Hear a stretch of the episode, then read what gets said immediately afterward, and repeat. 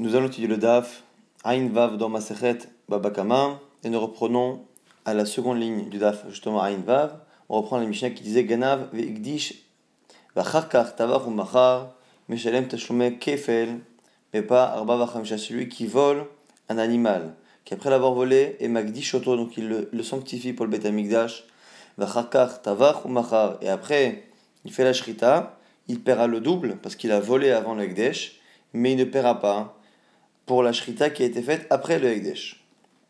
Alors justement, la Gemara là-dessus va poser la question, va dire Amre Bishlamad je peux comprendre qu'il ne paye pas sur la seconde partie, donc sur la shrita. Katavar, car au moment où il fait la shrita, des Hekdesh Katavar, au moment où il le fait, ça appartient au Hekdesh, ça appartient à Hashem Katavar. Velo démarrer Katavar et pas à son maître. Aval Hekdesh, Nichayev, Mali Mecharole idiot, Mali Mecharole question de la Gemara même s'il n'est pas chaya sur la shrita en elle-même, parce qu'effectivement la shrita ne se passe plus dans le domaine du maître, il devrait être chaya sur le simple fait de l'avoir sanctifié. Pourquoi? Parce qu'on sait très bien que pour passer d'une sanction double à une sanction quintuple, cinq fois, il faut soit faire la shrita, soit le vendre. Le vendre, c'est le céder à quelqu'un, donc changer de reshoot, de domaine. Est-ce que finalement, pose la question de la Gemara, est-ce que finalement, lorsqu'on donne à Kadosh Baruch Hu, au Bet au Ekdesh, est-ce que finalement ça ne s'apparente pas à une vente Et donc cette personne-là, avant même de parler de la shrita, qui effectivement sera faite dans un autre domaine, quand il a volé l'animal, et qu'après l'avoir volé, il le cède, même si c'est évidemment de manière gratuite, mais il le cède au Ekdesh, est-ce que finalement, ça ne s'appelle pas qu'il a volé, puis vendu, et donc il devrait être khayab de payer cinq fois pour justement ce Ekdesh Réponse, proposition de la Gemara. Hamani Rabbi Shimoni. Peut-être que cette Mishnah, elle est comme Rabbi Shimon, qui dit, même si c'est le Rabbi Shimon de notre Mishnah, qui dit quoi? La marque d'Ashim, Shechaya que lorsqu'il y a des corbanotes dont le euh, propriétaire est responsable, quelqu'un qui est Magdish, un objet, donc il le donne pour le Ekdesh, pour le Betamikdash, tant que ce korban-là est un korban qu'il doit rembourser si entre-temps il est perdu, ça veut dire qu'il a encore une responsabilité, et donc ça lui appartient encore Birchouté des Marie c'est encore dans son domaine. Et donc peut-être que c'est pour ça que dans la Mishnah, on nous dit que même s'il l'a sanctifié, la sanctification de l'animal ne revient pas à une cession ou à une vente, puisqu'il est encore sous sa responsabilité. La a dit, il est impossible de répondre comme ça. Pourquoi? Parce que où est-ce qu'on apprend que Rabbi Shimon pense ça dans la suite de la Mishnah? Ce qui veut dire que Rabbi Shimon vient parler dans la suite, et donc avant ça, c'est pas lui qui parle. Hamid Seifa, Rabbi Shimon avait puisque la suite de la Mishnah est nommée au nom de Rabbi Shimon, Reishala Rabbi Shimon, ça veut dire que juste avant, c'est pas lui. Et donc, ce qu'on est en train d'étudier dans la, dans la Mishnah n'est pas euh, au nom de Rabbi Shimon. Autre proposition de réponse, et là, Achabe Maskina, de quoi parle-t-on? Kadashim Kalim. Peut-être qu'on parle de korbanot particulier, des Kodashim, Kalim, pas des Koché Kodashim, pas les euh, sacrifices les plus, euh, les plus saints, mais comme les Shlamim, les Kodashim qui sont un peu plus, un peu moins strict au niveau d'Alachot. Valiba des Rabbi et selon Rabbi Yosegeli qui pense que Kadashim Kalim, Mamon Baalim Hu, Obeshute Kalim, qui pense, Rabbi aussi, qu'une des différences qui entre Kodashim Kalim et Koché Kodashim, c'est Kodashim Kalim est encore quelque chose qui appartient à son maître, et c'est pour ça qu'il est calme, alors que les Koché Kodashim appartiennent entièrement à Kadosh Baruch Donc, c'est ce que propose la Gemara, de dire finalement que cette partie de la Mishnah, qui ne fait, rend pas chayav la personne de 4 fois et 5 fois lorsque euh, il rend la chose Ekdesh, c'est que lorsque c'est des Kodashim Kalim et non pas des Kodesh Kodashim. La Gemara s'étonne sur cette euh, distinction. Yaval, Kodesh Kodashim, Mai, Donc selon toi, si par contre c'était un Kodesh Kodashim, il aurait fallu payer 4 ou 5 fois. Alors si c'est ça la Gemara, la aurait dû faire sa différence, puisque dans la Mishnah, on nous explique le cas où le Ekdesh ne provoque pas une sanction de 4 et 5 fois, puis la Mishnah va nous parler du cas où un cas de Ekdesh provoque une sanction de 4 et 5 fois, sauf que la Mishnah, au lieu de dire que la différence elle est entre Koshe Kodashim et Kadashim Kalim, la Mishnah va préférer faire une différence entre le moment du Ekdesh. Au lieu d'avoir enseigné le cas où il a volé, puis fait la shrita, et simplement après, Igdish, Mais Shalem, Tashomer Bavach on a dit qu'il fallait payer 4 et 5 fois. Au lieu de faire une distinction dans la chronologie et de dire qu'une fois il a fait le Ekdesh à la fin, une fois il a fait le Ekdesh au milieu, et en fonction de ça il paiera 4 ou 5 fois, on aurait dû garder la même chronologie et changer d'information qui est la nature du Korban. L'iflog velitne badida, on aurait dû distinguer dans le même cas, avec la même chronologie, c'est-à-dire le cas où il fait le vol, après il, rend, il fait le Ekdesh, et à la fin il fait la Shrita, et on aurait dû dire que dans ce cas-là précis, le même cas, on a déjà deux possibilités de halachot. Mais Amorim, quand est-ce que l'on dit qu'il ne paye pas 4 ou 5 fois Bekodashim Kalim, lorsque c'est des Kodashim particuliers, Kalim, comme Shlamim, Roulé. Aval Bekodashim, Kodashim, lorsque c'est des Kodashim qui sont plus stricts. Mais Shalem Teshloma 4 ou 5 fois. Le fait que la Mishnah, lorsqu'elle a voulu faire une distinction et parler du cas où il paiera 4 ou 5 fois, est parti chercher un cas où la chronologie est différente, cela nous apprend que dans la chronologie que l'on a ici, c'est-à-dire vol, Ekdesh et Shrita, on ne trouve pas de cas en paiera 4 ou 5 fois. Et donc la distinction que la Gemara propose en disant que c'est Rabbi aussi, que c'est Kadashim Kalim, a priori, a priori n'est pas la bonne. Et là, Loshna Kodashim et Loshna Kadashim Kalim, donc la Gemara réfute et dit on ne distingue pas ici dans la Mishnah entre les deux catégories, Kodesh Kodashim, Kadashim Kalim, mais les Kashalach et la question du départ.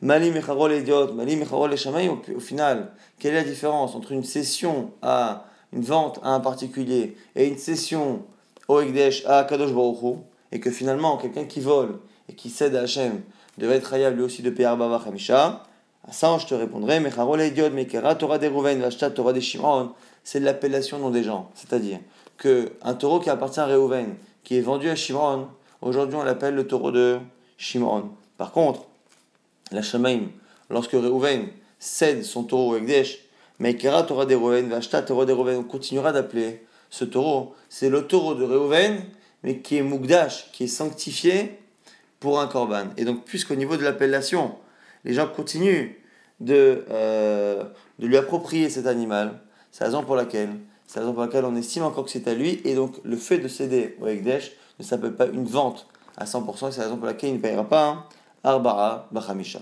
Justement, on a cité quelques instants Rabbi Shimon, on va le rappeler.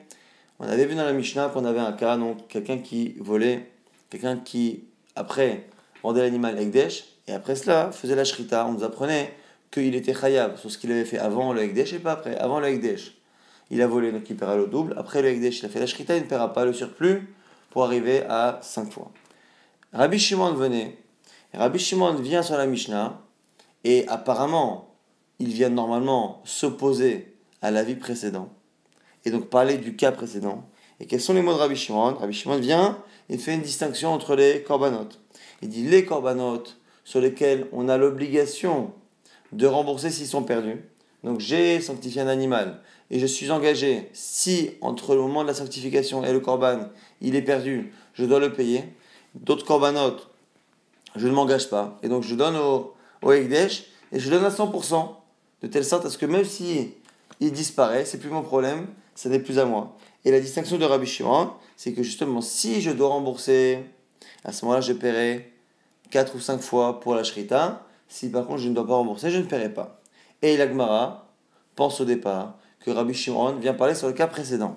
Et à ce moment-là, l'Agmara ne comprend pas pourquoi. Parce que puisqu'on a affaire à la base, a priori, sur une objection par rapport au, à la vie précédente, qui était lorsque quelqu'un vole un animal, le rend Ekdesh, puis après fait la shrita, on a dit ne paiera pas Arba Abachamisha. Si Rabbi Shimon parle de cela, lorsqu'il a fait une distinction entre un Ekdesh sur lequel j'ai une hariout ou pas, j'ai une responsabilité de rembourser ou pas, c'est là-dessus. Et donc on dirait quoi? Le voleur qui a volé et qui a fait, après un Ekdesh, si ce Ekdesh l'oblige à rembourser si l'animal est perdu, il paiera 4 ou 5 fois, mais pas dans le cas inverse. La Gemara s'étonne, puisque on est dans un cas où la personne, le voleur, doit rembourser si c'est perdu, ça veut dire que c'est plus à lui que dans le cas où il n'a pas cette responsabilité. Donc si c'est plus à lui, il n'y a pas de raison qu'il paye plus à Baba que si c'est plus à lui le voleur, c'est mon propriétaire. Ok, je peux comprendre jusqu'à présent qu'on a dit qu'il peut penser comme la vie précédente qu'on ne fait pas de distinction sur le Ekdesh lui-même. C'est-à-dire que le Ekdesh, on ne dit pas que c'est comme une vente, ok Il prend, mais Mais il aurait dû avoir l'inverse. C'est-à-dire, si à la limite, il est chayav de la chariout, le voleur, doit rembourser s'il est perdu entre temps, là il devrait ne pas payer 4 ou 5 fois. Pourquoi? Parce que c'est comme à lui. Daktil le nafak parce qu'elle n'est pas sortie complètement. Kadashim sheno chayav, Si par contre, il y a, on parle de kodashim, de korbanot, sur lequel il n'est pas chayav, justement de rembourser, à ce moment-là, chayav, à ce moment lui devrait être chayav, des mafkelim car ça sort du reshut. Donc la logique de la étant qu'il se peut que Rabbi Shimon pense, pas comme la vie précédente, c'est-à-dire que Malim est Shamim, c'est-à-dire que le fait de sanctifier serait peut-être considéré comme une vente. On a dit jusqu'à présent que la vie précédente n'était pas d'accord avec cela. Et c'est pour ça que dès qu'il y a du Ekdesh, c'est fini. Parce que le Ekdesh, finalement, c'est considéré comme euh, n'étant plus dans le domaine de son maître, mais c'est pas non plus euh, quelque chose qu'il a cédé à quelqu'un d'autre. Donc sur le Ekdesh lui-même, c'est pas considéré comme une vente. Peut-être que Rabbi penserait que le Ekdesh est une vente, mais dans quel cas Ça dépend si c'est Harayut ou pas Harayut. Alors ici, c'est ça. La logique devrait être inverse. Si il est Chayav de rembourser, c'est-à-dire qu'il ne l'a pas totalement cédé au Ekdesh, si par contre il ne doit pas rembourser, il a cédé totalement au Ekdesh. Et donc, si la logique de Rabbi Shimon, c'est de s'opposer à la vie précédente, qu'il la vie précédente pensait que le fait de sanctifier un animal n'est pas considéré comme une session, si lui vient s'opposer et dire que dans certains cas, c'est oui une session, il devrait dire exactement l'inverse. Dire que c'est une session à Kadosh Baruch lorsque on n'est pas responsable, le voleur n'est pas responsable de rembourser. Et par contre, lorsqu'il est responsable, il ne l'a pas cédé complètement à Kadosh Baruch Réponse de la Gemara, c'est vrai, si ça aurait été vrai si Rabbi Shimon parlait sur le cas précédent, mais Rabbi Shimon est ici complètement coupé de la lacha précédente. Amré, Rabbi Shimon a mitacharité Rabbi Shimon ne parle pas de la lacha précédente, mais d'un autre cas. comme ça, il faut comprendre. Il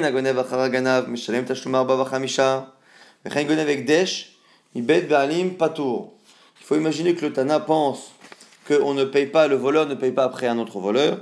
Et un gonev ekdesh mi bet be'alim patour.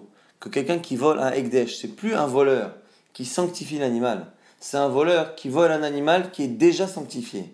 Comme il vole un animal sanctifié, on penserait, nous le premier avis Tanakama, qu'on n'est pas chayav de payer même deux fois. Maïtarama, quelle est la raison? Parce qu'au sujet du vol, c'est marqué Vegunav, mi bet ish, que l'animal a été volé de la maison de l'homme. Velo mi bet ekdesh, là on apprend que c'est de la maison de l'homme et non pas de la maison du ekdesh. Donc pas quelque chose qui appartient à Hachem. Et viendrait à ce moment-là Rabbi Shimon s'opposer et dire Rabbi Shimon, Omer, Kadashim Chayav, si le korban est un korban que l'on doit rembourser s'il est perdu, le voleur doit payer. Maïtama, pourquoi? Car il n'avait vegunav mi Donc on n'est plus en train de parler d'un korban qui a été sanctifié par le voleur. Et là, on ferait une distinction entre les corbanotes que l'on doit rembourser dans certains cas ou pas. Au contraire, on parle d'un korban qui a été volé déjà en tant que Ekdesh. Et la question, c'est est-ce que lorsque l'on vole un Ekdesh à quelqu'un, est-ce qu'on le vole lui ou est-ce qu'on vole Hachem? Et, la, et, Rabbi Shimon viendrait faire une distinction. Si on vole à une personne qui a un Ekdesh, mais que ce Ekdesh là, il doit le rembourser, ça s'appelle qu'on le vole lui, Vigunav contrairement à ce que pense Anakama. Par contre, si on doit pas, il ne devait pas le rembourser, c'est effectivement un animal qui n'appartient plus à cet homme, et donc du coup, il n'y a pas de euh,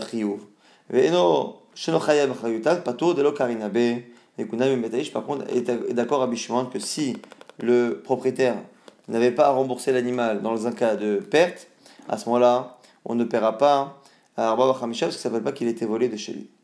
Maintenant, la Gemara s'étonne. Elle dit Ok, Rabbi Shimon fait une distinction, c'est un cas différent où l'animal était sanctifié depuis le départ et on l'a volé en fonction du statut, on pourra payer 4 ou 5 fois. Le seul problème, c'est que c'est Rabbi Shimon, et Rabbi Shimon qui est une shita par ailleurs qu'on a vu il y a quelques jours, qui pense que pour être raya sur la shrita, sur le fait d'avoir égorgé l'animal, pour être rayable de 4 et 5 fois, il faut que la shrita rende l'animal consommable. Et là, puisque ce sont des corbanotes, c'est un problème. L'agma dit Mir de Rabbi Shimon. Puisqu'on sait que par ailleurs Rabbi Shimon pense, la shrita shena reuya loshma shrita, qu'une shrita qui n'est pas reuya, qui ne permet pas qui ne, qui ne, rend pas la bête apte à la consommation n'est pas une shrita, ça s'appelle pas utvacho, et donc du coup n'est pas hayab de 5 fois. Shrita shinaruyahi, ici des corbanotes qui ont été volés, a priori, ils ne sont pas consommables. Et donc, et donc quoi qu'il arrive, par ailleurs, Rabbi Shimon ne pourrait pas faire payer 4 ou 5 fois. Donc la distinction qu'il fait est étonnante, parce qu'on peut la comprendre au niveau théorique, mais puisque par ailleurs lui pense qu'une shrita qui n'est pas rouya ne permet pas de payer 4 et 5 fois, on a un problème avec la shrita de Rabbi par ailleurs. L'Agmara propose et dit Répond à Rabbi Yochanan au nom de Rabbi Yochanan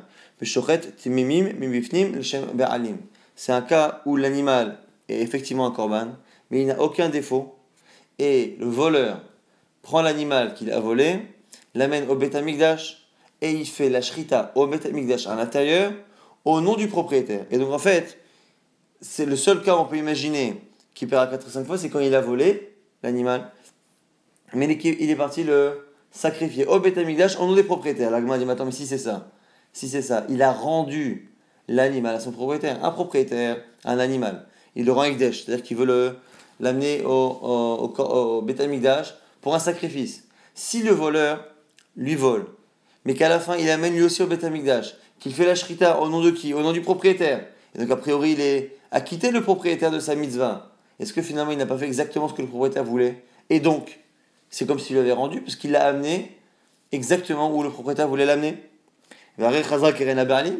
Mais il a ramené le keren, le capital, au Baal lorsque quelqu'un a volé quelque chose et qu'il a rapporté le capital volé au propriétaire, il ne paiera pas. il ne paiera pas 4 ou 5 fois la valeur. La C'est parce qu'il a fait la shrita, il a fait la shrita au nom de la personne, mais il a laissé le sang il n'a pas recueilli le sang du korban pour le projeter sur le misbar, sur l'autel, de telle sorte parce que même si la shrita a été faite comme il faut, donc c'est une shrita qui s'appelle Utvacho, qui le fait payer 4 et 5 fois, puisqu'à la fin, au niveau de la projection du sang, il n'a pas fait tout pour que la personne soit acquittée, à la fin, on ne peut pas dire qu'il a rendu l'animal au propriétaire, puisque le propriétaire n'a pas été acquitté, c'est la raison pour laquelle il paiera tout de même. La shrita betamikdash, qui est théoriquement bonne, permet de le faire payer 4 et 5 fois, mais comme il n'a pas totalement fait l'obligation du korban pour le propriétaire, c'est pour ça ça s'appelle pas que Hazak Rena Be'alim. La Gemara propose autre chose. Kata Ravin, Amar Rabbi Yochanan maintenant, c'est Ravin qui dit au nom de Rabbi Yochanan, alors c'était Rav Dimi, au nom de Rabbi Yochanan, maintenant c'est Ravin. Au nom de Rabbi Yochanan, Beshochet Timimim Bibifnim, Shelo Leshem Be'alim. Rabbi Yochanan, il aurait donné une autre réponse, que c'est un cas où l'animal effectivement sans défaut, et qu'il a fait la shrita, mais pas les Shem Be'alim, mais pas pour les propriétaires. Et donc la shrita en elle-même, dans l'absolu est bonne, mais ça n'a pas été fait pour les propriétaires. Et donc c'est la raison pour laquelle, c'est la raison pour laquelle on considère que la shrita est une shrita kshera pour payer 4 et 5 fois, mais comme son intention n'était pas de le faire pour les propriétaires, à ce moment-là, il n'a pas rendu le capital, la, valeur de l'animal et l'animal à son propriétaire, c'est pour ça qu'il est encore considéré comme étant un voleur. Autre réponse, cette fois de Resh Lakish, Resh Lakish Amar, Beshochet, Bachutz. Lui dit, au lieu de dire que c'est un, animal sans défaut qu'on a égorgé au Betamikdash, moi je préfère dire que c'est un animal qui était Ekdesh, mais qui avait un défaut, et donc la Shrita a été faite à l'extérieur du Betamikdash, mais comme il avait un défaut, comme il avait un défaut, la Shrita à l'extérieur du Betamikdash est autorisée, et donc on a trois possibilités pour expliquer que c'est un cas où la shrita est bonne, bien que ce soit un korban, soit deux réponses de Rabbi Yochanan qui disent que c'est un korban, mais que le voleur est parti faire la shrita au Beth Amikdash, ça paraît étonnant, mais on peut imaginer, et sur le comme il avait un défaut l'animal, le fait que le voleur ait fait la, la shrita en dehors du Beth Amikdash ne pose pas de problème, à chaque fois la shrita est bonne. Mais la Gemara va s'étonner quoi qu'il arrive. Pourquoi? Parce qu'elle va dire que que ce soit un korban avec un défaut ou sans défaut, et que finalement il soit consommable. Quoi qu'il arrive, nous dit l'Agmara, l'animal ne sera jamais consommable après la shrita. Si on a affaire à un korban au Betamikdash qui est fait kadat kadin, ce ne sera pas au moment de la shrita qui sera consommable, mais après, comme on a vu tout à l'heure, après la projection du sang. Si c'est un animal qui a un défaut et qu'on a le droit d'égorger à l'extérieur du Betamikdash, il faudra le racheter, puisqu'à la base c'était un, une edava, c'était une promesse de don pour le Betamikdash. Et donc, quoi qu'il arrive, la shrita elle-même ne rend jamais l'animal cachère. Puisque la shrita ne rend pas l'animal cachère, quelle que soit la réponse qu'on a donnée, selon Rabbi Shimon, on aura à chaque fois des cas où la shrita elle-même ne rend pas la, la, la BMA. Reoya. Tahebe Rabbi Lazar, Rabbi Lazar s'étonne. Les Rabbi Yochanan, selon Rabbi Yochanan, shrita materet velozrika materet, qui dit que c'est des cas où le korban a été égorgé à l'intérieur du Betamikdash, soit les Shem Baalim ou pas les Shem Baalim, sont les deux réponses de Ravine et de Rav Dimi, ça change pas au, final, comme ça un korban, tant qu'il n'y a pas eu de zrikat adam, de projection du sang, ça ne marche pas. Va zrika materet, c'est la projection du sang qui rend l'animal consommable. Ou le Resh Lakish, qui a dit que c'était finalement un animal avec un défaut et que finalement il a été shrité, égorgé à l'extérieur. Pareil, shrita materet, valoptiya materet, pareil. Il faut racheter la valeur de l'animal pour pouvoir consommer celui qui est à la base réservé en korban. Et la Gemara nous dit que Ishlemitite, Ha de Rabbi Shimon, Rabbi Lazar, quand il s'est étonné de cela et qu'il a posé la question, il avait oublié ce qu'avait dit Rabbi Shimon. Kol Armen Izrok, Kezaruk Dame, et Kol Armen Ivdot, Kepadouy Dame. Que tout korban qui techniquement peut encore euh, supporter la projection du sang, c'est comme si ça avait déjà été projeté. Tout animal qui peut encore être racheté lorsque c'est un animal qui a un défaut qui était Ekdesh, c'est comme s'il était déjà auparavant. Et donc, on appelle que c'est une shrita qui est bonne. Et d'où on l'apprend On l'apprend d'une braïta, dame, le fait qu'un animal dont la projection du sang est encore possible, c'est comme si ça avait été fait. Détania, c'est une braïta. Rabbi Shimon Rabbi Shimon nous dit Yesh notar tumat ochalim. Notar, c'est un animal qui a dépassé le temps. Lorsque l'on fait un korban, en fonction du type de sacrifice, on a un temps de consommation autorisé. Celui qui a dépassé ce temps-là, l'animal devient notar. Parfois, le notar, il peut euh, être mekabel, recevoir de la touma de l'impureté. Mais par contre, parfois, il y a des, euh, euh, notarim qui ne sont pas mitame, qui ne peuvent pas recevoir la touma. Touma tochalim. Quand est-ce qu'on a cette touma La ketzad, la nifne zrika, et non mitame touma tochalim, la chazrika, mitame touma tochalim. Ça dépend si c'est avant ou après la projection du sang. Donc avant la projection du sang, il n'y a pas de kabbalat touma. Après la projection du sang, il y a. Et là-dessus, quand même mal annoncé que Rabbi Shimon ne faisait pas une distinction entre le moment de la zrika ou pas. Maïlifne zrika, c'était quoi avant la zrika? Kodem Shinir al C'est avant, un moment donné où il n'est pas possible de faire la zrika. La chazrika, la char Shinir al Kodem Shinir al la mahi, de la ut biom, et Dans le cas où on a fait la shrita à un moment donné, où la projection du sang n'est plus possible, des sharaté, samour dans le cas où il a fait la shrita quelques instants avant le coucher du soleil, et donc la journée est passée, et on ne peut plus projeter le sang. Ça, ça s'appelle l'ifnezrika, dans le sens où c'est avant la zrika, parce que la zrika n'est plus possible. La zrika, lorsqu'on dit après qu'il soit apte à faire la zrika, c'est justement lorsqu'il y a encore le temps dans la journée. Mitame tuma à ce moment-là, il reçoit la tuma. Alma, remet l'izrok, on voit bien donc du coup que la distinction qu'il y a sur le Rabbi Shimon entre zrika et pas zrika, c'est pas zrika qui a été faite ou pas, c'est zrika possible ou pas. Et de là, on apprend du coup que c'est la raison pour laquelle il n'y avait pas de question réellement contre Rabbi euh, Yochanan et Reshek. Je vais rapidement résumer ce qu'il y avait dans, euh, dans ce DAF. La Gemara euh, s'était demandé au départ. Donc la marloquette, euh, la premier avis de la, Mishnah, hein, qui disait que lorsque quelqu'un volait puis sanctifier l'animal, pourquoi la sanctification n'est pas considérée comme une vente, puisqu'on sait de la Kadosh c'est parce que quand on sanctifie un animal, ça continue d'être appelé en notre nom. C'est l'animal sanctifié de Reuven, et donc, ça n'est pas une session, c'est la raison pour laquelle le, fait de donner au Ekdesh à Kadosh n'est pas comme une vente qui justifie en soi que l'on paye Arba'a Vachamisha. On avait vu après l'avis de Rabbi Shimon, et finalement on a dit que Rabbi Shimon ne venait pas s'opposer à l'avis précédent, il venait s'opposer à un autre avis de manière générale un avis qui pense que lorsque l'on vole un animal qui, dès le départ, a été sanctifié par son propriétaire, selon Tanakama, puisqu'il a été sanctifié, je ne vole pas l'animal du propriétaire. C'est pas Gunav Betaish. Selon Rabbi Shimon, ça va dépendre.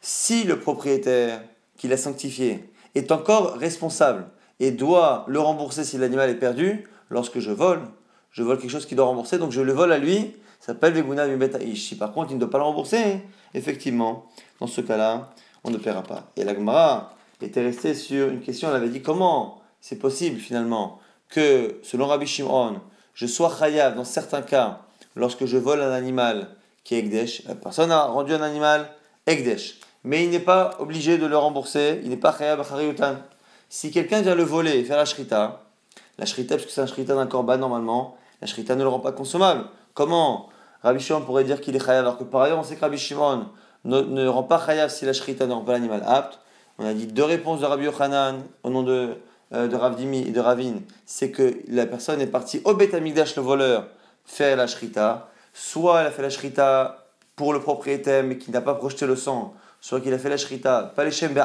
ce qui fait qu'à la fin, on ne considère pas qu'il a rendu l'animal à son propriétaire par ce korban, mais en tout cas que la shrita était bonne, puisque la shrita a été faite et que théoriquement la zrika, la projection du sang, est possible. Et autre euh, réponse, celle de Rechakish, qu'en fait l'animal avait un défaut et que comme il avait un défaut, le fait de faire la shrita à l'extérieur est une shrita qui est kshira. Et à chaque fois, et à chaque fois, la question qu'on avait posée à la fin à Rabbi Lazar, ah mais finalement, que ce soit un animal avec un défaut ou pas, c'est pas la shrita qui rend cachère, c'est la projection du sang si l'animal est encore sans défaut ou le fait de le racheter s'il a un défaut. La m'avait dit que quand est-ce que la shrita est appelée pas bonne, c'est lorsque la shrita est faite de telle sorte à ce que la zrika ou le rachat ne soit pas possible à cause du zman, du temps ou d'autre chose. Mais si c'est encore possible, ça ne s'appelle pas que la shrita n'est pas bonne. La shrita est bonne, mais la cachérisation de l'animal, la, la, la cachérisation de la shrita est dépendante de quelque chose qui arrive dans la suite. Mais la shrita en elle-même, et kshera, c'est la raison pour laquelle ça ne rentre pas en contradiction avec la vie de Rabbi Shimon qui dit que la shrita doit être kshera. La shrita doit être kshera, même si par ailleurs il y a d'autres choses qui font, qui feront plus tard que l'animal ne sera